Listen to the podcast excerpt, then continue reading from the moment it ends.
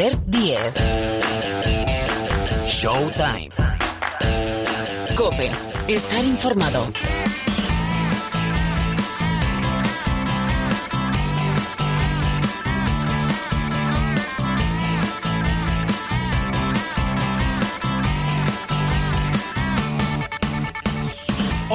¿Qué tal? ¿Cómo estáis? Bienvenidos una semana más aquí al Rincón del Baloncesto de la cadena Cope. Esto es Showtime. Bueno, tenemos por delante una hora, una hora aproximadamente de baloncesto para hablar, entre otras cosas, de la final a 4 de la Euroliga. Hoy nos acompaña el presidente ejecutivo de la Euroliga, Jordi Bartomeu. Enseguida, después de la presentación, hablamos con él, saludamos a Pilar Casado, después analizamos esa semifinal española con el Barcelona frente al Armani Milán y también la otra, claro, la del CSK contra el EFES con Miguel Ángel Paniagua y Rubén Parra. Nos quedaremos con ellos para hablar de la NBA, de los playoffs, de todo lo que ha pasado en el play-in, de los premios de la temporada y después volverá la Casado para hablar de los playoffs de la Liga ACB. Y bueno, vamos a hacer un poquito de resumen también de lo que ha sido esta temporada, donde GBC y un histórico Movistar Estudiantes caen al descenso. Bueno, mucho que comentar, mucho que analizar y el Supermanager ¿eh? que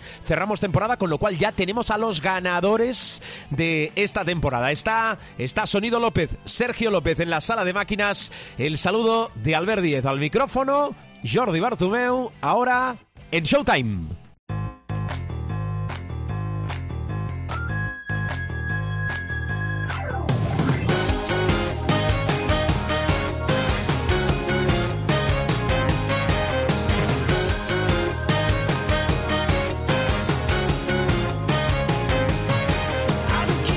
Protagonista de lujo para arrancar esta semana, una semana muy especial de aquellas marcadas en rojo en el calendario, semana de final a 4 de Final Four de la Euroliga.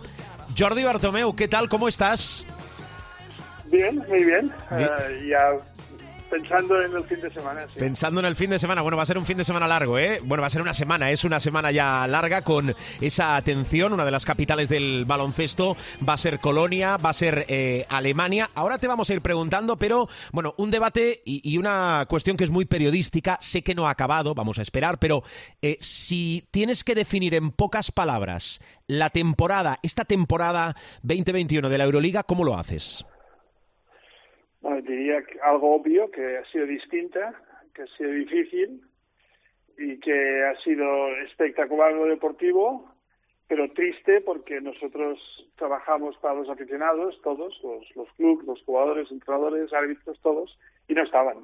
Estaban en la, estaban en televisión, estaban en las, estaban en, en social media, estaban en internet, pero no estaban en los campos y esto pues pues es un poco es muy triste no y entonces bueno tengo estos estos um, sentimientos encontrados de, de, una temporada dificilísima de gestionar como os podéis imaginar que se ha hecho con gran éxito, pero que al final el destinatario no estaba. Uh -huh. Estoy de acuerdo. Siempre te produce una cierta frustración. Uh -huh. eh, en algunos pabellones sí que ha habido público. Eh, en la Euroliga tenemos a cuatro de los nuestros, a cuatro representantes españoles. Uno va a estar en la final a cuatro, que es el Fútbol Club Barcelona. Pero se puede llegar a, a, a entender, se puede llegar a, a entender todo. Pero para explicárselo precisamente a la gente, que yo creo que el deporte está hecho para los aficionados, eh, ¿por qué no hay público? Te pongo ejemplos en España en la Euroliga, hubo al principio, recuerdo, en, en la Eurocup, en los primeros partidos.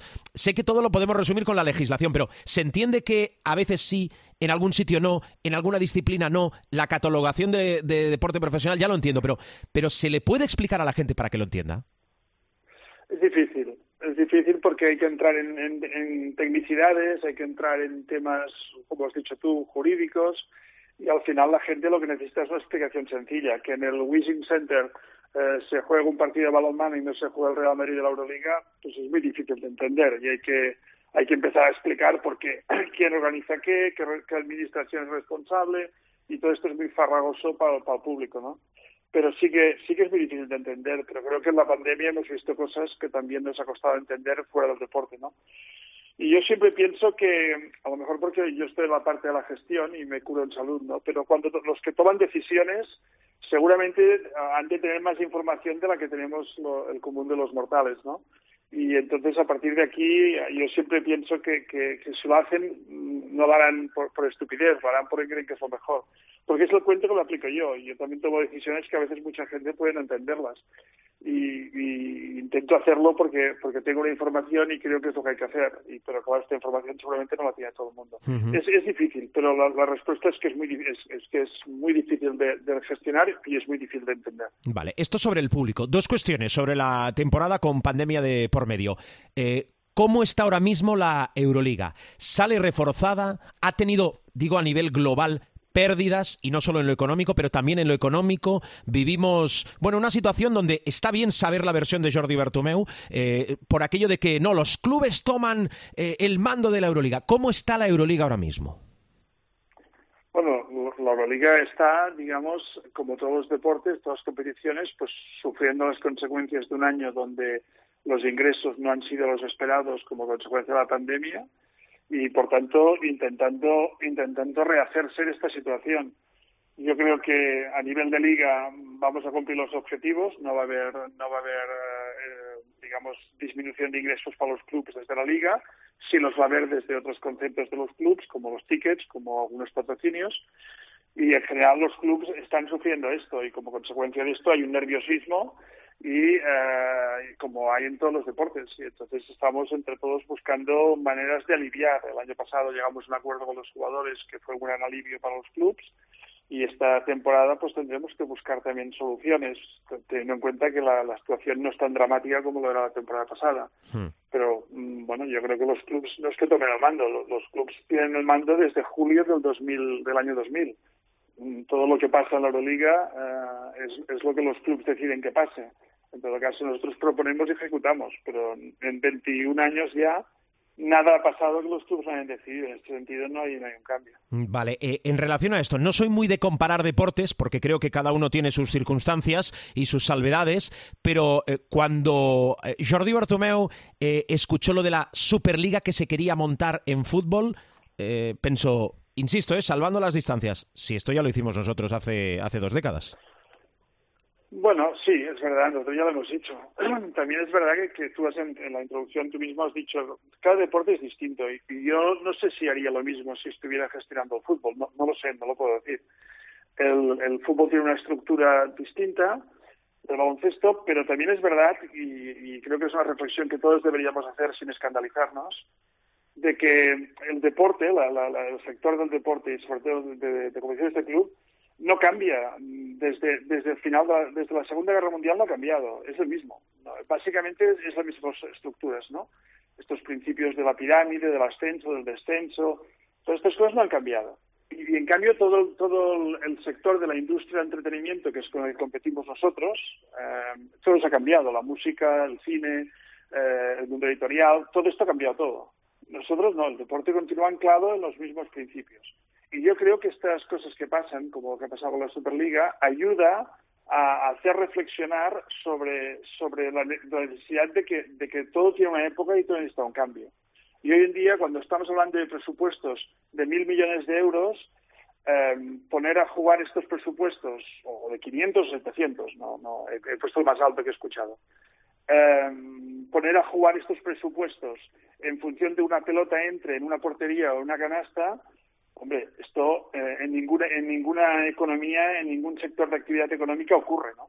Poner tanto dinero al azar, eso no ocurre en ningún sitio. Y creo que reflexiones como la Superliga o lo que hicimos nosotros hace 20 años, donde intentamos amortiguar el riesgo con la inversión, mm. eso son principios sobre los cuales se debería ver, abrir una reflexión sin que nadie se rasgue las vestiduras de que vamos a corromper los valores del deporte.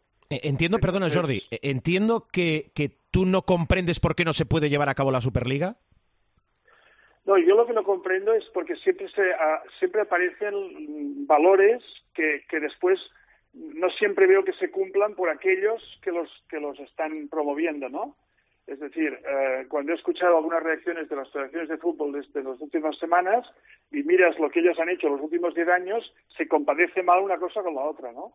Esto es la primera cuestión. La segunda cuestión es que creo que abrir este debate es un debate bueno, eh, porque al final, mmm, ¿quién no mira al deporte americano con, uh, digamos, con envidia, con sana envidia me refiero, con admiración?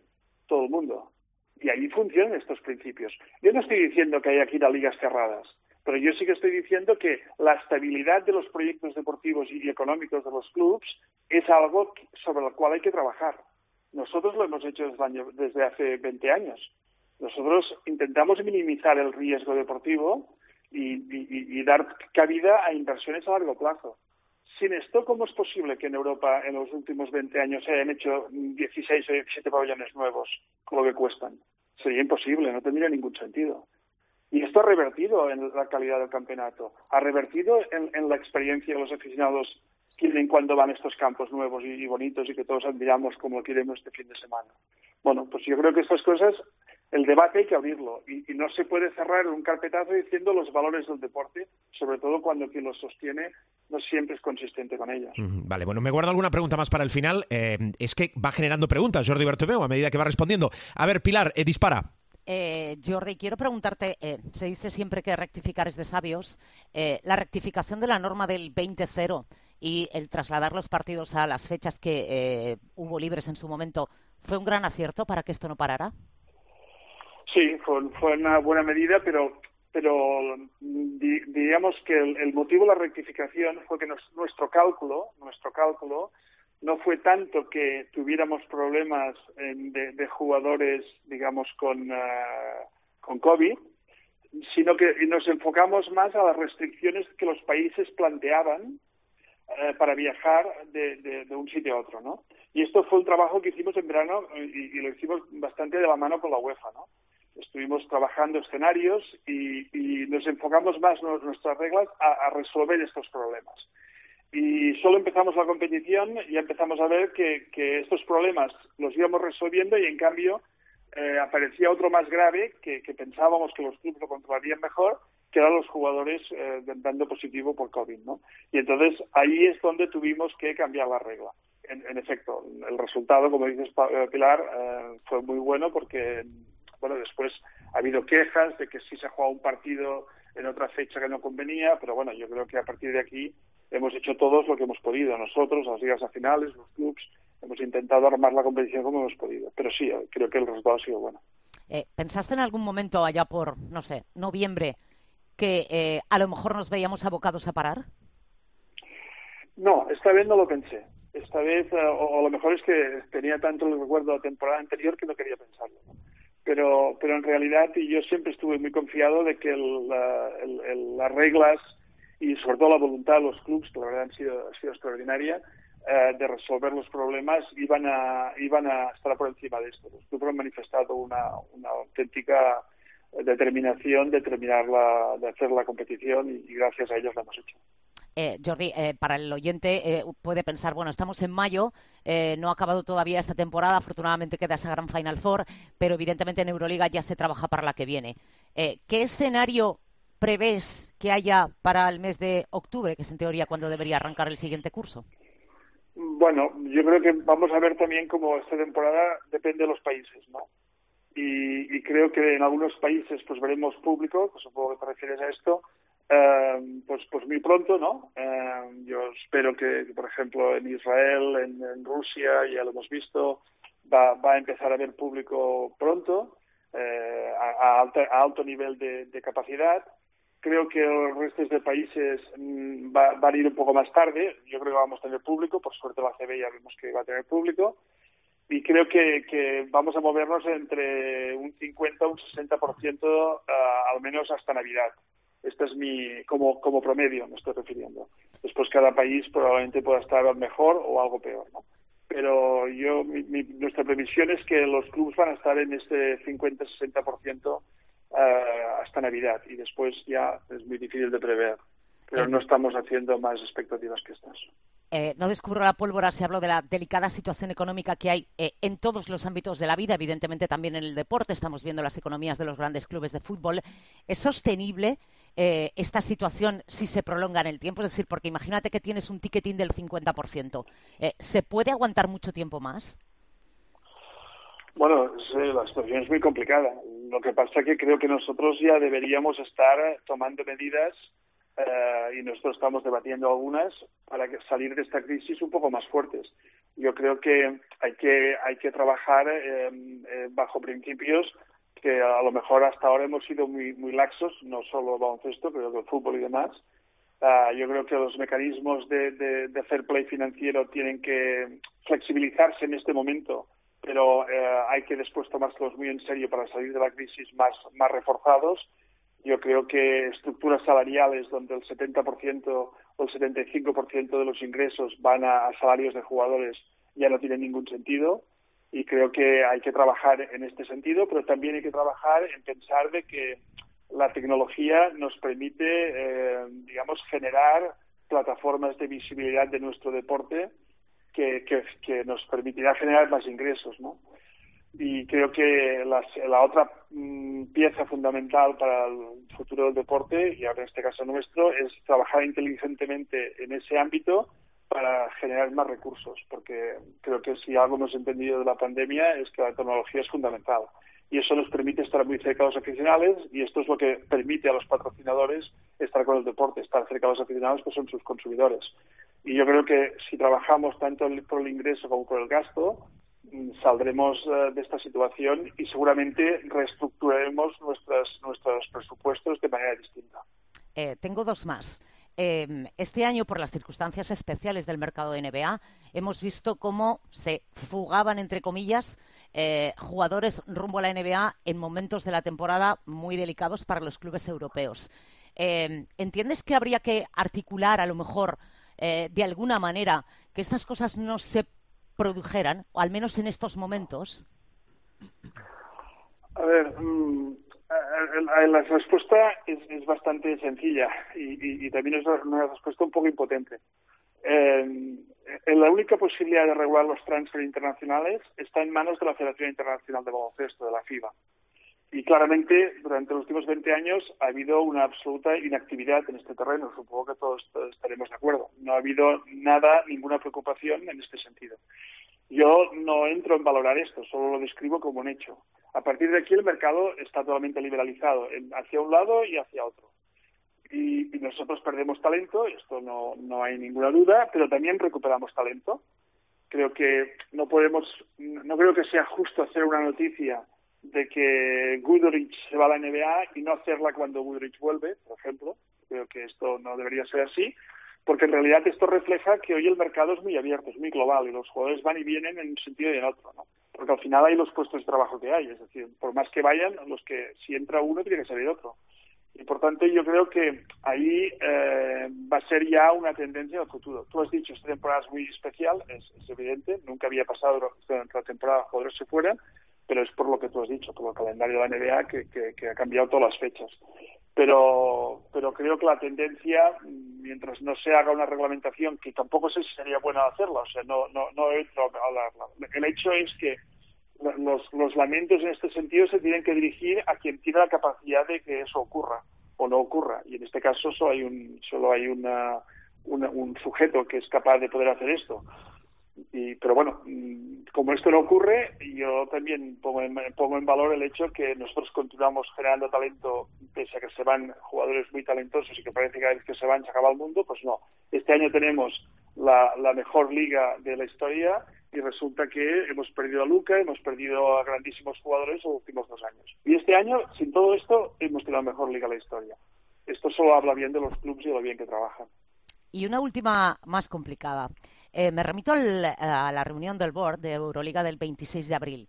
Eh, y ese comunicado de propuesta de medidas para integrar a los 11 clubes en las estructuras de gobierno, después de una reunión de siete clubes en Atenas donde no estaban los españoles. Eh, ¿Te sentiste cuestionado, Jordi? No, no, no, no me sentí cuestionado, pero yo creo que los clubes tienen el derecho a, a, manifestarse de la manera que crean oportuna. Es decir, en estos momentos donde, donde hay, hay una cierta, digamos, tensión uh, de todos tipos debido a la pandemia, uh, que los clubes quieran estar más cerca de su empresa, me parece hasta hasta lógico, ¿no? No, no, no, no creo que yo nunca he sentido que esto fuera en detrimento de la confianza en la gestión.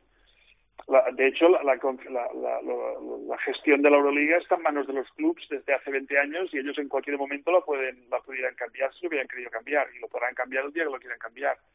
Yo creo que eso fue más una absoluta y bastante lógica preocupación de los clubes de, que en estos momentos queremos, eh, digamos, estar más encima de estas cosas, de, todo, porque, porque estamos todos sufriendo y debemos estar todos más metidos en esto. Y yo creo que los 11 clubes eh, entendieron, eh, estaban de acuerdo en esto y nosotros no, no solo estamos de acuerdo, sino que sino que, le damos la bienvenida a cualquier cosa de este tipo. Yo he, propuesto incluso más cosas, es decir, nosotros vamos a crear unos grupos de trabajo dentro de los clubs donde, donde antes de los, de los boards se discutirán eh, por cada responsable del club en el área que sea, sea financiera, deportiva, de business, legal. Yo, yo le he propuesto esto hace pocos días, para ir más allá incluso de lo que los clubs estaban estaban pidiendo, porque creo que se, que se puede ir más allá si realmente quieren estar más involucrados. Y no solo no me parece mal, sino que, ya ves, estoy proponiendo incluso más cosas. Eh, Jordi, vamos cerrando. Eh, Jordi Bartumeu, de aquí te lo fío a cinco años. Eh, no me seas políticamente correcto en la respuesta, por favor. ¿Te ves al frente de la Euroliga? ¿Te ves siguiendo al frente de la Euroliga? De aquí cinco años te pongo. Yo me veo, sí, claro. Yo, si me dices si tengo la ilusión de continuar haciendo evolucionar este proyecto con mi equipo y con, lo, con los, de los clubs, obviamente la respuesta es sí. Eh, entonces, no, no, por parte mía, mientras, mientras yo crea que pueda aportar, como creo que he intentado aportar los últimos años, eh, pues, pues evidentemente eh, estaré aquí y siempre que los clubs quieran que esté pero si es por ilusión y, por y por visión de proyecto, yo creo que el proyecto todavía todavía tiene capacidad de evolución y creo que lo he explicado algunas veces hacia dónde. Y, creo que, teniendo esta visión, claro que, me siento con, con, ilusión y ganas de terminarlo. Mm. Pero yo estoy siempre a disposición de los clubes. Llevo 21 años que cada día estoy a disposición de los clubes. Esto mm. lo tienen que decidir ellos. Vale. Eh, Colonia, final a 4, CSK, EFES, Armani Milán, Fútbol Club Barcelona. Eh, ahora, mm, em, sin mirar, em, eh, ¿sede para la Euroliga de la, del año que viene tenemos, Jordi? Tendremos muy pronto, pero estamos todavía discutiendo. Perdona, me, me decías que iba a ser. Eh, que te, pronto, pronto, te decía pronto, te decía pronto, que lo vamos a saber pronto porque estamos eh, cerrando dos opciones y igual eh, estamos buscando de poner orden entre ellas, hacer una después de la otra y creo que esto todavía no, no, no deberíamos poder, no, no, lo podemos todavía comunicar, pero sabremos en las próximas uh, semanas, que no, que esto no, no hay duda. Vale, bueno, la última para Pilar Casado, venga. No, a mí la última vez que me dijo eso me dijo, irás a un sitio que no has ido nunca. y empecé a pensar, ¿sabes? Pum, pum, pum. es peligroso hacer entrevistas contigo, Pilar. Uy. Cuidado que esa va a ser una de las frases que has dicho, Jordi, en la entrevista, con lo cual lo vamos a ir dejando aquí. Pero es verdad, ¿acabaste en un sitio donde no habías ido o no? Eh, acabaremos en un sitio donde no habíamos ido, efectivamente. Vale, bien. Pues a Colonia no habíamos ido nunca. A Colonia no habíamos ido nunca, es cierto. Nunca, no, te dice todo, pero nunca miente. Eh, exacto, exacto. Es decir, sí, sí, si tú preguntas, te lo dice. Si no preguntas, pues eh, ya verás. Jordi, que feliz semana, que nos vemos en Colonia y que gracias como siempre por tu tiempo. Cuídate mucho.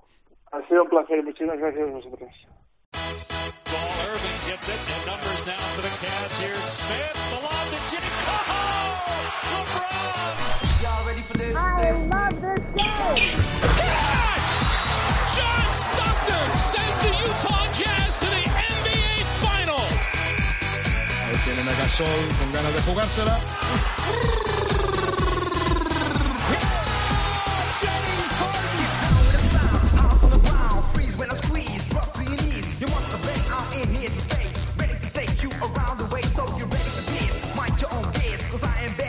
Tiempo de tertulia, tiempo de tertulia NBA, pero también hay que preguntar, claro, por la final a 4 de la Euroliga. Venimos hablando de esta Final Four de 2021 que se va a disputar, crucemos los dedos, sí, en Colonia. Bueno, saluda a nuestro profesor Miguel Ángel Paniagua. Hola Miguel Ángel, ¿cómo estás?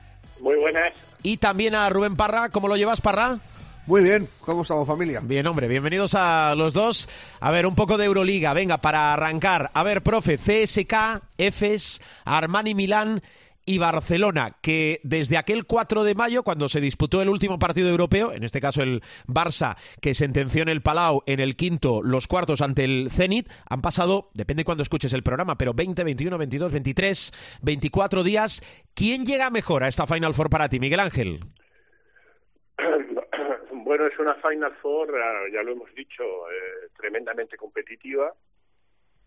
Yo creo que el que mejor llega es eh, el Barcelona, para mí ha sido y sigue siendo el, favorito. Pero estoy viendo, por ejemplo, los partidos de playoff de la Liga Italiana y el Milán es un equipo muy potente. No hace falta ir a Harvard para decir esto, ¿no? y la otra semifinal es también igual, muy igualada. por lo tanto, yo creo que el Barça en la dinámica que está, pues llega bien, pero los otros tres equipos también están llegando muy bien. Fíjate, si me apuras, el equipo que está ahora mismo más dubitativo eh, en relación a cómo puede eh, jugar, por lo que les he visto, es el, el EFES.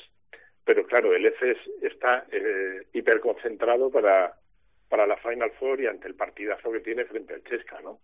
Por lo tanto, yo diría Barcelona, el mejor eh, estado de, de ánimo y de forma, para mí es el favorito y creo que tenemos una Final Four indiscutiblemente magnífica. Vale, favorito para Miguel Ángel Paniagua, el Fútbol Club Barcelona, que recuerdo eh, tiene dos Euroligas, eh, busca la tercera en este primer año, año uno de Sarunas Jasekevicius y con Pau Gasol, que ahora hablaremos. Eh, puede firmar un expediente de ganar la Euroliga casi, casi inigualable. Bueno, yo tengo apuntado que solo hay un jugador que ha ganado NBA, mundial y europeo. Ahora hablamos de eso. Y Euroliga. Correcto, Tony Kukoc. Pues mira, ya nos lo ha avanzado Miguel Ángel Paniagua. Eh, Parra, a ver, ¿quién llega mejor? ¿Favorito para ti de esta final a cuatro? Eh, el Barça, estoy con el profe, porque es el mejor equipo y porque aparte es que es el que tiene mejor entrenamiento y entiendas por entrenamiento, enfrentamientos en liga. El Armani Jeans está muy bien en Italia, pero es que la liga italiana es bastante peor que la española. Al Barcelona, eh, por ejemplo, eh, viene de medirse con el, con el Tenerife, con el Vasconia y tal. Son equipos que te, que te exigen. Y yo creo que en ese nivel de exigencia el Barcelona ha salido victorioso. Eh, por plantilla, lo venimos diciendo todo el año, que es la mejor plantilla de Europa. Y, y, por exigencia y por estado de forma, yo creo que también. Eh, hay que ver también la evaluación de daños. Es que yo sigo pensando en esto de las Final Four a tres días, sigo pensando que dependiendo de con quién te toque y de lo que te exija, eh, eh, depende también mucho tu, suerte en el día final. Yo creo que el Barcelona se va a ver menos exigido con el Armani Jeans que el CSK y el EFES entre ellos. O sea, yo no, no tengo muy claro si el CSK o el EFES va a ganar. Yo creo que el EFES es, un poco favorito, aunque el CSK sea cabeza de serie y, haya hecho unos playoffs hmm. magníficos con el Fenerbahce. A mí me sigue pareciendo mejor equipo eh, el EFES. Eh, pero sea como fuere, el que gane ese partido yo creo que va a ser más tocado de cansancio que, el Barcelona, por mucho que se juegue antes, que sea el primer partido. Y creo que eso también puede ser importante, eh, te desgastes el, viernes para el partido del domingo. 6 mm, de la tarde, CSKFs, 9 de la noche, el viernes, ¿eh?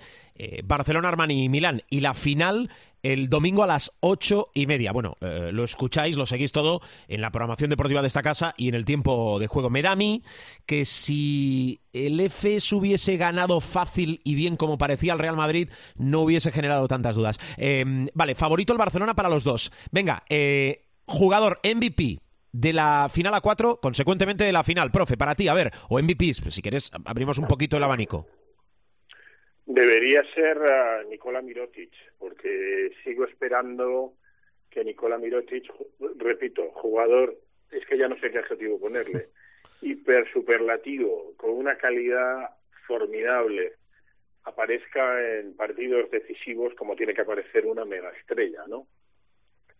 Dicho esto, perdón, a mí el jugador que me parece, y lo he dicho siempre, ¿no? Que le da equilibrio al Barça, que es un jugador que es un tutofare, como dicen los italianos, que hace de todo en ataque, en defensa. Básicamente el jugador que da el equilibrio es Brandon Davis. Y tú que les ves más a menudo, vamos, yo me he visto prácticamente todos los partidos del Barça este año, tanto en Liga como en Euroliga, por supuesto en Copa del Rey en, en las finales. Brandon Davis es el jugador eh, importantísimo, ¿no? El jugador decisivo, pero yo creo que si tuviera que pedir ya casi lo pido de rodillas, ¿no? Que en esa hipotética victoria del Barcelona que todos deseamos hubiera un MVP, ese MVP tiene que ser Nicola Mirotic. Vale, apuntado. Eh, ha disputado tres finales a cuatro Nico Mirotic, las tres con el Madrid, no tiene ningún título. Parra, MVP, MVPs. Yo es que soy muy de la teoría de los ex. Eh, creo que Mirotic, cuando se va a salir, va a ser en la final de la CB contra el Madrid. Tengo esa pedrada. Eh, y creo que en la final de la Euroliga, si pasa el CSK, el MVP tiene toda la pinta de que va a ser Cory Higgins. Por esto de, de allí, no hay peor eh, astilla que la de tu propia madera, ¿no? todo lo que no sea Higgins, pues Davis ha sido clave, sobre todo con el Zenit fue el jugador pivotal pero yo creo que en un partido tan decisivo, tan final, yo creo que los tíos que son cracks supremos tienen que aparecer. Por eso tiene mucha lógica lo que dice el profe. Eh, yo apunto a Higgins y, por dar una tercera vía, eh, apuntaría a Calates, que es el, cerebro del equipo. Eh, quizá los números que hace Calates eh, no te den finalmente para, para ser MVP porque no son tan llamativos, sobre todo en la anotación, pero a mí eh, por lo que aporta y por lo que dirige y porque es el, eh, el cerebro del equipo en la cancha, su importancia puede ser también vital. Bueno, pues si no queréis decir nada más, lo de Tony Kukoc ya lo hemos dicho, que tiene la oportunidad de Pau Gasol, que le falta a la Euroliga, de igualar a, Tony Kukoc. Estaría Ginobili, pero por una cuestión de ser argentino, no tiene un europeo en su grandísimo palmarés. Eh, hasta aquí la final a cuatro. A ver, eh, Parra, eh, sitúanos, radiografía de cómo están los playoffs de la NBA ahora mismo. Calentito, calentito. calentito, me lo llevo calentito. sí, sí. Eh, bueno, venimos de, de, una paliza suprema de Milwaukee a Miami. En el primer partido en la prórroga con un canastón de, de, Middleton al final. En el segundo fue un paseo. Paseo de tal punto que al final del primer cuarto iban 20-46 que son, 12 minutos eh, te has ventilado el partido. Eh, estuvieron, bueno, batieron el récord de, triples de la franquicia en playoffs eh, con un Brin Forbes eh, brutal y lo que se ha visto en estos dos primeros partidos de la serie es que Milwaukee, lo que venimos diciendo también todo el año, es mejor equipo que en los últimos años pese a tener peor récord que para esta altura de temporada el equipo está mucho más construido y ahí hay un nombre propio clave. Eh, hemos dicho Forbes ahora de los que, que se cascó ayer, eh, pero el jugador pivotal del cambio de cara de, Milwaukee en playoff es eh, Holiday, que le da un plus al equipo eh, supremo en defensa y en cerebro para atacar. Un cerebro que no tenía Bledsoe y que él sí tiene y, y que aporta. 2-0 rumbo Miami. Eh, muy mal se le tiene que dar a Milwaukee para no cerrarlo como mucho en cinco partidos. Yo creo que pueden rascar un partido en Miami y, ganarlo en el quinto en casa. Luego, la gran sorpresa de lo que llevamos de playoff eh, es la victoria de, Memphis. Sí, que regresa tres años después. Eh, en cancha de, los Jazz le hicieron un homenaje muy bonito a, Sloan, al entrenador que falleció el año pasado, con una camiseta con sus victorias en playoff y flores en un, en un asiento y, sorprendieron. Eh, un equipo que es muy joven y que si no fuera porque es de donde es, o sea, porque es Memphis, es un mercado muy pequeño y, la gente que destaca tiende a volar de allí, eh, tiene un potencial juvenil de futuro tremendo. O sea, eh, eh eh, Jackson Jr., eh, Dylan Brooks tampoco es muy mayor, el propio Kyle Anderson. O sea, tiene mucho jugador joven muy muy bueno, con muy buena pinta. Los dos rookies de este año, Bain y, Tillman, también apuntan maneras. fue sorprendente. De hecho, esto yo creo que los Jazz le van a dar la vuelta. Ya va a volver Donovan Mitchell para el segundo partido. Y, yo creo que esa serie tampoco va a ganar Utah, va a terminar ganando Utah. Y luego hay que quedarse con un nombre propio, eh, que es Luka Doncic. Primer partido de playoff, eh, los Clippers se dejan perder la última semana para enfrentarse a Dallas, que llega Luka, triple doble, 31 puntos, 10 rebotes, 11 asistencias, y victoria para, para Dallas de campana a campana, o sea, dominando el, partido con total claridad.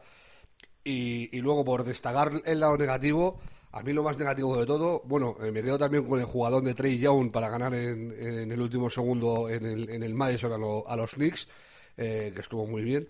Eh, por, en el lado negativo hay un nombre propio que, que, va ligado a otro. Es André Drummond, o sea, lamentable el partido del otro día, por mucho que acaba luego con 12.9 rebotes y dice, ah, pues no son malos números, pero es que es le ves y es que no tiene ni idea, o sea, se pierde en un and roll, o sea, como si estuviera en los pasillos del Ikea, o sea, no, o sea, a Aiton ni en foto le veía, o sea, acabó Aiton, eh, hizo 9 de 10 de tiros, una cosa así, o sea, parecía, Aiton parecía que era Abdul Jabbar, y, y, por extensión, Frank Fogel, que tiene menos cintura que, que yo, o sea, Eh, los entrenadores se les aprecian en, en, playoff, sobre todo por una cuestión, por su capacidad para, eh, para adaptarse y para ajustar de partido a partido. A ver si ajusta o si se lo, si se lo fía todo a que Anthony Davis, que asumió la culpa desde mi punto de vista de manera errónea, por mucho que lo haga como superestrella y que hizo un partido nefasto en el tiro y tal, yo creo que le hace flaco favor a los Lakers diciendo que toda la culpa es suya, porque no toda la culpa es suya. Para mí es mucho más culpa de, de Fogel, de no saber reaccionar y de mantener tantísimos minutos a Dramon en pista, no poniendo a, Davis de 5 o, si me apuras, no metiendo a Margasol, viendo que te está haciendo una sangría hmm. de Andre Ayton de, tres pares de nariz. Lo has dejado para el final, ¿eh? te iba a decir, los Lakers no, no me dices nada. Profe, eh, Phoenix golpea primero, no deja de ser un aviso. No sé si cambia un poco, eh, digo, ese primer partido tu visión de lo que puede ser, veremos hasta cuándo, el playoff para Los Ángeles, para los Lakers. No, no cambia excesivamente. Lo que sí ratifica es lo bien que lo están haciendo en Phoenix para variar, porque mm. llevaban una rachita horrible como equipo, ¿no? Y como club y como franquicia. Y la verdad es que eh, ahí hubo un cambio hace dos años, tanto de general manager como de entrenador, y um, sinceramente el equipo está respondiendo, ¿no? Está respondiendo al entrenador y está respondiendo al nuevo rumbo que tiene la, la franquicia. Yo creo que a partir de ahí es donde tenemos que analizar pues um, lo bien que lo hace Phoenix, pero desde el punto de vista estructural, pues sí, van 1-0, eh, pero el talento al final en los playoffs se impone y son series muy largas al mejor de siete y por lo tanto ahí creo que los Lakers volverán a recuperar el pulso y en, en buena lógica pues ganarán. Eh, que en lugar de ganar en cinco ganen en seis o en siete, bueno, más gasto de oxígeno tienen de cara a, futuras eh, rivalidades ¿no? dentro del playoff, pero yo creo que al final el talento se impone y, y Rubén ha dicho una cosa que para mí es fundamental y esencial, ¿no? que es que en los playoffs, que desde que yo era muy pequeñito en términos de conocimiento de la NBA, me lo dijo una de Jerry Colangelo, dice, Miguel, eh, los playoffs en la NBA son otra historia y es absolutamente cierto. Han pasado treinta y tantos años desde que me lo dijo y sigue siendo igual. Eh, y hay dos factores. Las rotaciones se acortan mucho, por lo tanto, los buenos jugadores tienen que ser muy buenos, o sea, los muy buenos tienen que ser muy buenos, si no se admite eh, la actitud Mirotic, es decir, la estrella tiene que ser estrella y cuando la estrella falla, el equipo lo nota mucho y es el momento de la temporada en donde las decisiones de entrenador, que lo apuntaba muy bien Rubén, se notan más, porque aquí, eh, claro, equipos que ya se conocen, que han jugado tantísimas veces unos contra otros, jugadores que se conocen entre sí, pues determinadas variantes, determinadas trampas que ponga un entrenador a otro, es donde se ve y donde puede haber el cambio en el decurso de un partido. Y en ese sentido, casi siempre en los playoffs prevalecen también los entrenadores creativos, del mismo modo que en Europa, pues cuando hablamos muchas veces del milagro Selko Bradovic, por ejemplo, pues hablamos de un entrenador que es buenísimo para eh, competiciones cortas. ¿Por qué? Porque es tácticamente buenísimo para ponerte trampas y para esconder tus debilidades. Y si tiene buen equipo, pues normal es que gane la, Euroliga o la Copa de Europa, como ha ganado tantas veces. Aquí, en la NBA pasa exactamente lo mismo, ¿no? Eh, es una combinación de los buenos jugadores que tienen que ser muy buenos y el entrenador. Pero, dicho todo esto, al final también es cierto que el talento prevalece y que la suma de talento que tiene Lakers, en principio, debería darle para ganar a, a Phoenix, si no en cinco, en seis y si no en siete. Vale. Bueno, venga, una de premios, que yo os daría a todos, ¿eh? a vosotros, que lo explicáis muy bien, todos los premios y a nuestros oyentes más que nos aguantan eh, semana a semana. Parra, finalistas de los premios individuales en la NBA. A ver, que vamos a tener MVP histórico.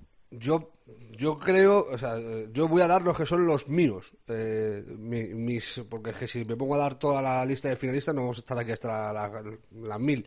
Eh, por hacértelo muy rápido, el MVP eh, la temporada de Curry ha sido espectacular, pero yo sigo diciendo que Jokic ha sido el MVP de esta temporada, eh, desde mi punto de vista. Eh, el rookie del año, pese a que Anthony Edwards lo ha hecho muy bien a final de temporada, yo se lo seguiría dando a la Melo Ball. A mí me parece que es el jugador, el rookie, que más impacto ha tenido en la liga.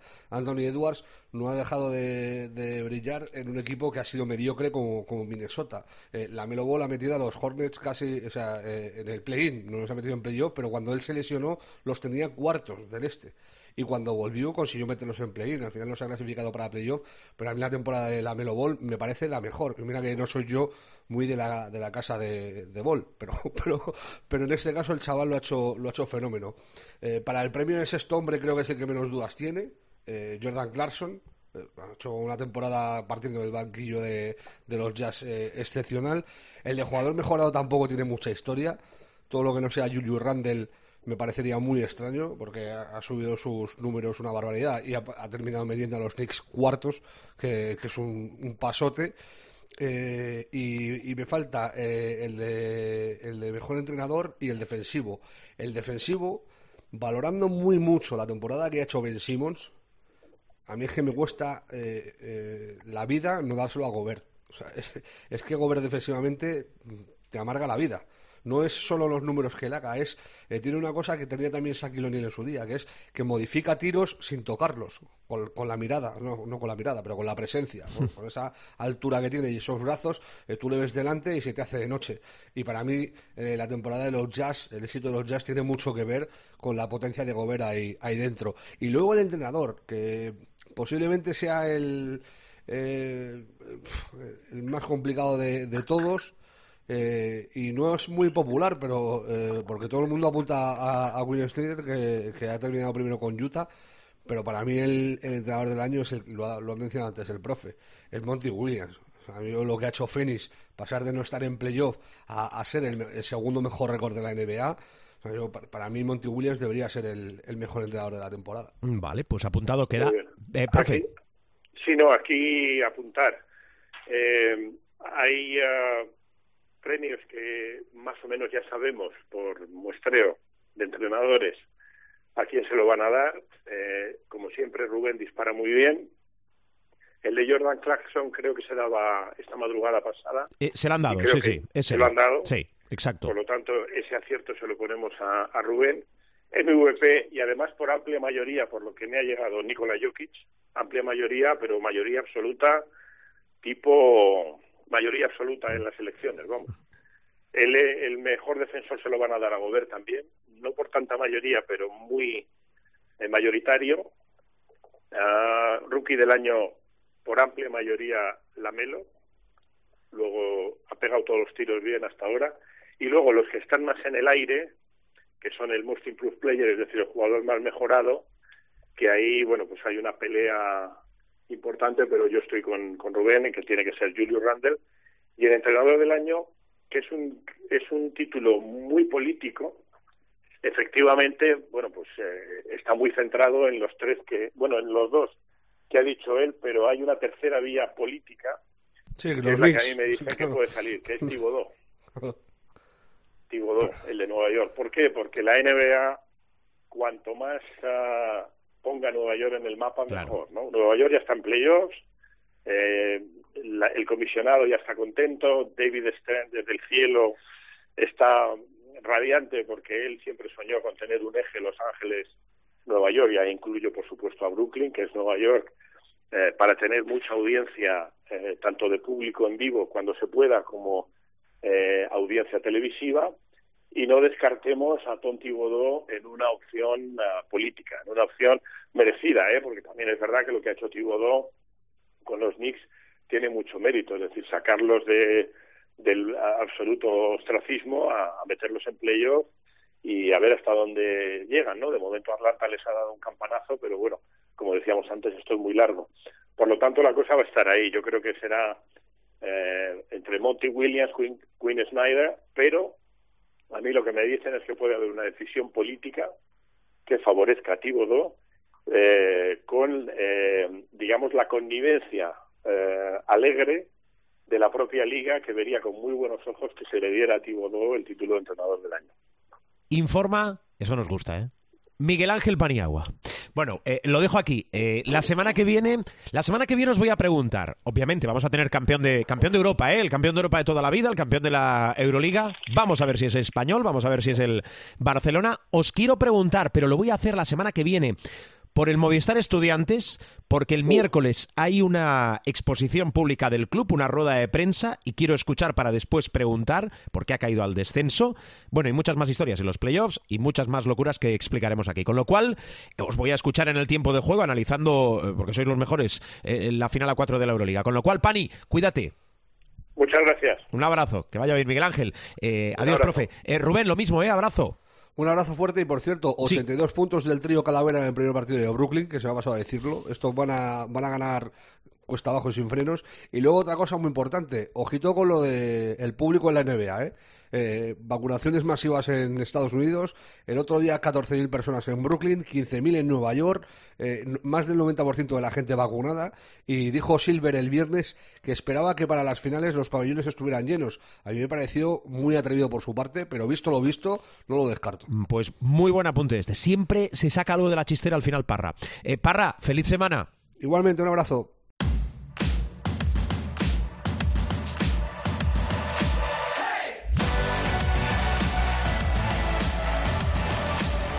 Showtime con muchas cosas esta semana y con protagonistas, bueno, protagonistas importantes y que se hacen escuchar, que nos gusta que nos visite cada temporada, mínimo una vez, Jordi Bertomeu, el eh, máximo exponente y dirigente de la Euroliga.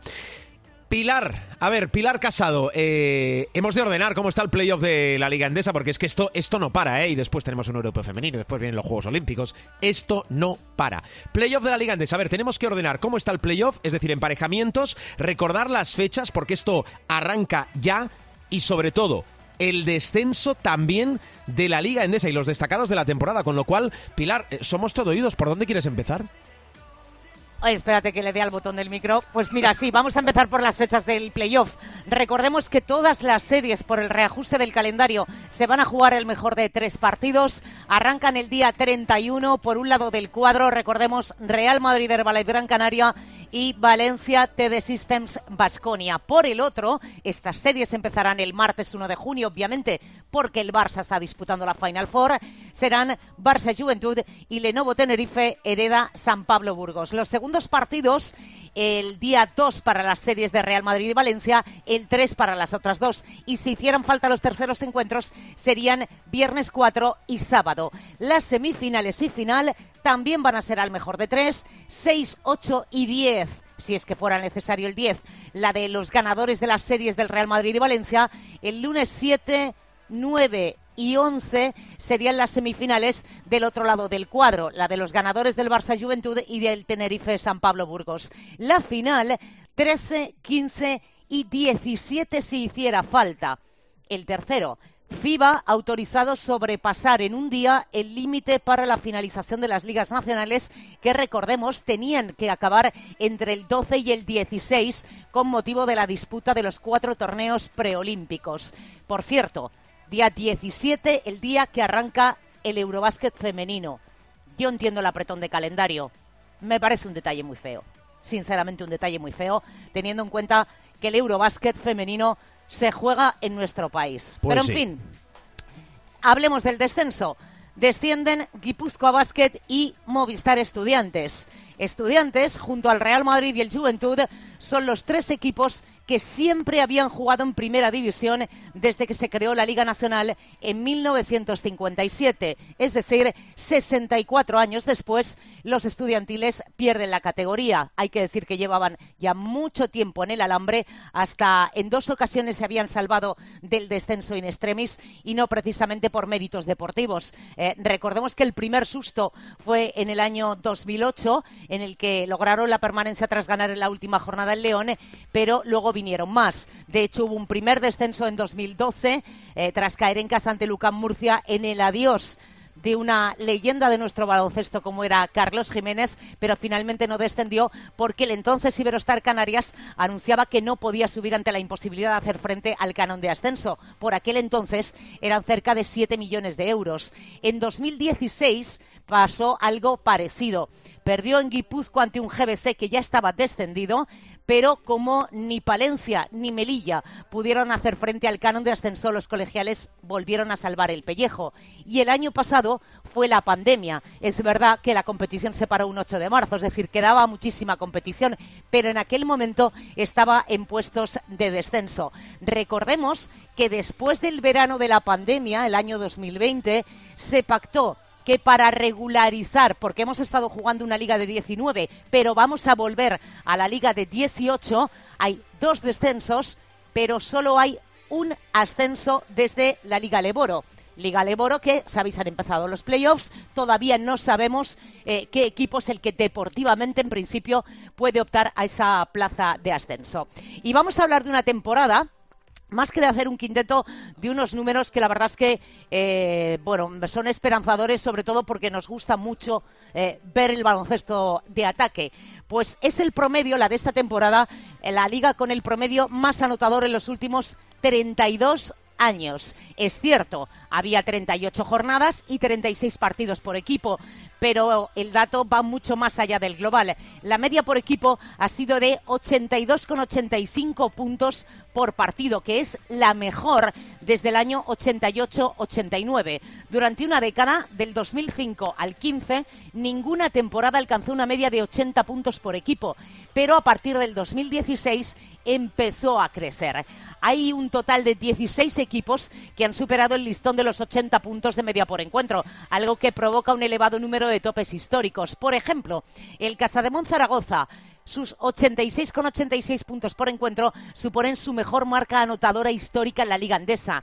Tenerife es el segundo máximo artillero de la competición y promete 87,44 puntos por partido. El Barça ha liderado el ranking anotador. 87,83 puntos de media son la segunda mejor marca en una temporada disputada en este siglo y la cuarta más alta en 31 años. El Hereda San Pablo Burgos es cuarto en el ranking global y pulveriza cualquier tope anotador previo, merced a los 86,94. Valencia presenta el tercer mejor registro ofensivo de su trayectoria, 86,3. La Peña anota lo que más, la temporada más anotadora de los últimos 13 años. Y el Baxi Manresa, por ejemplo, tiene, que es octavo, anota 83,8 puntos por partido. Es la mejor marca ofensiva atención, desde la temporada 87-88. Unicaja es el más anotador de eh, los eh, equipos que ha tenido el club malagueño en 20 años. UCAM Murcia, a pesar de que es el decimocuarto del ranking con 81,1, presenta los números ofensivos más altos en toda su historia en ACB y Obradoiro, al igual que los murcianos, pese a ser decimoquintos en el top, superan cualquier precedente ofensivo, superando los 80 puntos por duelo. Si hablamos de jugadores, si Armadini, con 17 puntos por choque, ha sido el líder del ranking de anotadores, comandado durante muchas semanas por Melo Trimble. Abramovich 16,4, Trimble 16,4, Dylan Ennis 15,7, Frankan 15,7 y Robertson 15,2 lograron superar los 15 puntos por encuentro con un Feldain que se ha quedado a las puertas, 14 con 9. Eso sí, lejos queda aquella 2014-2015 en la que únicamente lo logró Andy Panko. Y dos datos del Real Madrid. El Real Madrid concluye esta fase regular eh, como líder, tendrá el factor cancha a favor en todos los playoffs. Pues bien, el Real Madrid, que termina con un balance de 34-2, ha firmado la temporada regular más ganadora de la historia tiene un 94,4% de victorias. Supera de esta manera el 32-2 de la campaña 13-14. Hay que decir que esa temporada, digamos que es o fue normal, es decir, de 34 jornadas. Y atención, porque esto en la Liga ACB no se había dado nunca en la historia. Y es que un equipo concluya la fase regular ganando todos los partidos que ha jugado fuera de casa. El Madrid ha ganado los 18 partidos fuera del Withing Center. Bueno, ¿cómo está eh? la Liga Endesa? Lo que tenemos por delante de lo que venimos y ya sabéis que todo esto lo podéis archivar, que además sirve como memoria histórica de la Liga Endesa, lo que nos sirve de semana tras semana Pilar Casado. Enseguida los premios, claro, premios, hombre, los premios de COPE y ACB, de la ACB y la COPE. El ganador de la temporada del Supermanager, recuerdo, balón oficial de la ACB del segundo al quinto, ese pack de merchandising. Enseguida con nuestro Supermanager, José Luis Gil, al que vamos a plantearnos qué hacer con él la temporada que viene, pero eso será otra historia. Casado, gracias, cuídate mucho. A mandar, querido. Por la cierto, próxima semana más. Sí, próxima semana más, ya con, eh, bueno, los playoffs, los de la NBA también, eh, campeón de Europa, de la Euroliga, es el Barcelona. Sí, ah, venga, Pilar, ves, es que siempre me dejo cosas. Em, final a cuatro, Euroliga, ¿qué te dice? Eh, depende de si tiro de la estadística o tiro, de- o tiro del corazón. No, que no, no, o- opinión, opinión. A ver, opinión. Vamos a ver, eh, partamos de una cosa. Eh, ¿Sabíais que el campeón de la fase regular nunca es campeón de la Euroliga? Lo leí ayer y me quedé descolocadísima porque no había caído en ese detalle. Dicho lo cual, eh, bueno, es una estadística histórica que siempre está para romperla. Yo creo que el favorito es el, el- es el Barça. Creo que es el gran favorito. También digo una cosa. Creo que el peor enemigo del Barça es el propio Barça. Es decir, todos sabemos que si el Barça se arremanga atrás y le imprime esa intensidad que es eh, diabólica, probablemente eh, se la pueda llevar. Si el Barça no está a ese nivel, entonces sí que empiezan los problemas. Y empiezan los problemas por el Armani Milán sin ir más lejos. Es así, el Armani Milán ya ha ganado al Barça esta temporada. Quizá probablemente, bueno, pues porque hace muchos años que no llega a una Final Four el equipo italiano. Eh, presión no tiene eh, mucha, sabiendo además que tiene enfrente al gran favorito que es el Barça. Y por el otro lado del cuadro, hombre, el EFES, ¿no? El EFES me parece que juega a un nivel. a mí me gusta muchísimo cómo juega el baloncesto el equipo de Ergin Ataman. No estoy de acuerdo con Ataman porque venía a decir eh, en la previa de esta Final Four que un poco que la historia le debe una Euroliga al EFES. El deporte de justicia entiende bastante poco. Y lo del que te debe el deporte, vamos a dejarlo. Yo creo que sufrió más de la cuenta eh, con el Real Madrid en el playoff de cuartos, pero claro, aquello nos queda tan tan lejos, porque parece que queda tan lejos que eh, vamos a ver cómo ha recuperado. Pero yo creo que, a ver, lo lógico, entiéndaseme, lógico entre comillas, sería ver una final Efes-Barça. Pero vete tú a saber, ¿eh? Yo insisto, creo que el Barça es el gran favorito, pero ahora tiene que demostrarlo. Bueno, la opinión de Pilar Casado. Mm, vamos con más cosas. Pilar, hasta la semana que viene. Hasta la semana que viene.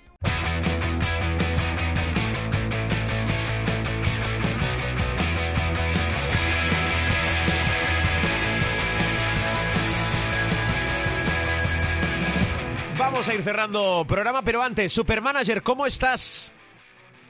Hola, Supermanager. Aliviado. Ya se Ah, ha acabado esto esa por pausa fin. valorativa. Bueno, José Luis Gil, Adiós. bienven- sí, se ha acabado, se ha acabado el, el Supermanager. Eh, no me ah, rompo más la cabeza. Pero espera, que, que, es, que es un final, siempre es un final feliz, o debe serlo, Que porque las lesiones cuando les dé la gana. tenemos ganadores, tenemos cinco ganadores de la temporada. Por aquí empezamos, Gil. Quinto clasificado. Recuerdo, de- del segundo al quinto, lote de merchandising de la Liga CB. Y el Lote de ganador, merchandising ACB para el quinto clasificado. Secret Points Atlantic Lions 5.044,8 puntos. bien. Cuarto clasificado. Lote de merchandising ACB para Richie Bones con su cuadradillo, cuadradillo, pezones peludos, cuadradillo, cuadradillo, con 5.055,2. Felicidades. Tercer clasificado, 5.066,6. Cató el liderato en algunas jornadas, Yupeiro con Yupeiro 3. Ganador también, felicidades. También creo que cató el liderato en alguna jornada. Segundo clasificado, 5.072,2. Jorge-Chapeldún con Portugalete Style. Zorionak. Zorionak Chapeldún, muy bien, ganador. Y el Y líder, vencedor, balón campeón. oficial de la Liga respetos, Vencedor, campeón, mis respetos. eh, todo el mérito del mundo. 5.086,8 puntos para Rayo de Rayo Lucas. Bueno, felicidades todos, ¿eh? Todos los que habéis participado, que tenéis un mérito, gracias, de verdad, gracias por ser fieles jornada a jornada y cuatro lotes de merchandising, segundo, tercero, cuarto y quinto y balón oficial de la Liga ACB para el ganador. De verdad, gracias por jugar, por divertiros, por interactuar con nosotros. Eh, Gil, ¿cómo hemos quedado nosotros, o sea, tú pero nosotros, nosotros pero tú? Puesto número Ahora, ahora, ahora le sale el ordinal, que le, que le encanta. tricentésimo septuagésimo sexto. En Cristiano, Puesto número 376. zona media. Olga. No, zona media barra alta. Vale, vale. ¿eh? Y yo creo que iríamos a la Conference League. Iríamos, si fuéramos fútbol, iríamos a la Conference A lo League. Ya sé mejor. que estas metáforas no son las más No, adecuadas. no, pero, no. La- Oye, eh, ¿Quieres decir que iríamos a la Champions del básquet? consolidado esto, eh, top 400, Sí. Que no está nada mal. Muy bien. ¿Quieres añadir algo? Tienes 30 segundos. 29, 28. ve- No, gracias a todos. Ha sido una temporada muy difícil. Sí. Todos hemos hecho un esfuerzo. eh, creo que, pues, eh, bueno, ahí ha estado la temporada. La que viene, pues, eh, más y mejor. Y a los afortunados, pues, la enhorabuena por no hacer ni caso ni Nada, caso seguro, ¿eh? Si a analizamos todos y cada uno de los consejos que se dieron en esta Bueno, 10 segundos, Gil. Final de la Euroliga y campeón, ya. Eh, Barça Efes gana Barça. Muy bien, apuntado queda. Eh, la semana que viene hablaré contigo igualmente. O sea, No, que te no estaré. llamaremos. Sí, No te estaré. llamaremos. Bueno, eso me lo explicas después. Adiós, Gil. Adiós.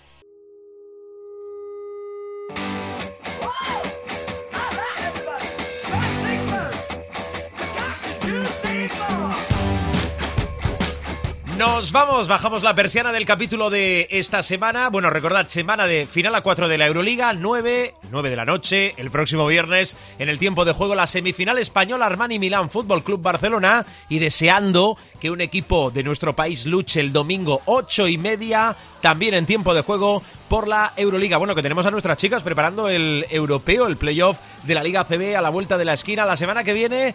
Más cosas. Gracias a todos por aguantarnos. Gracias por escucharnos. Feliz baloncesto. Feliz semana de baloncesto. Adiós.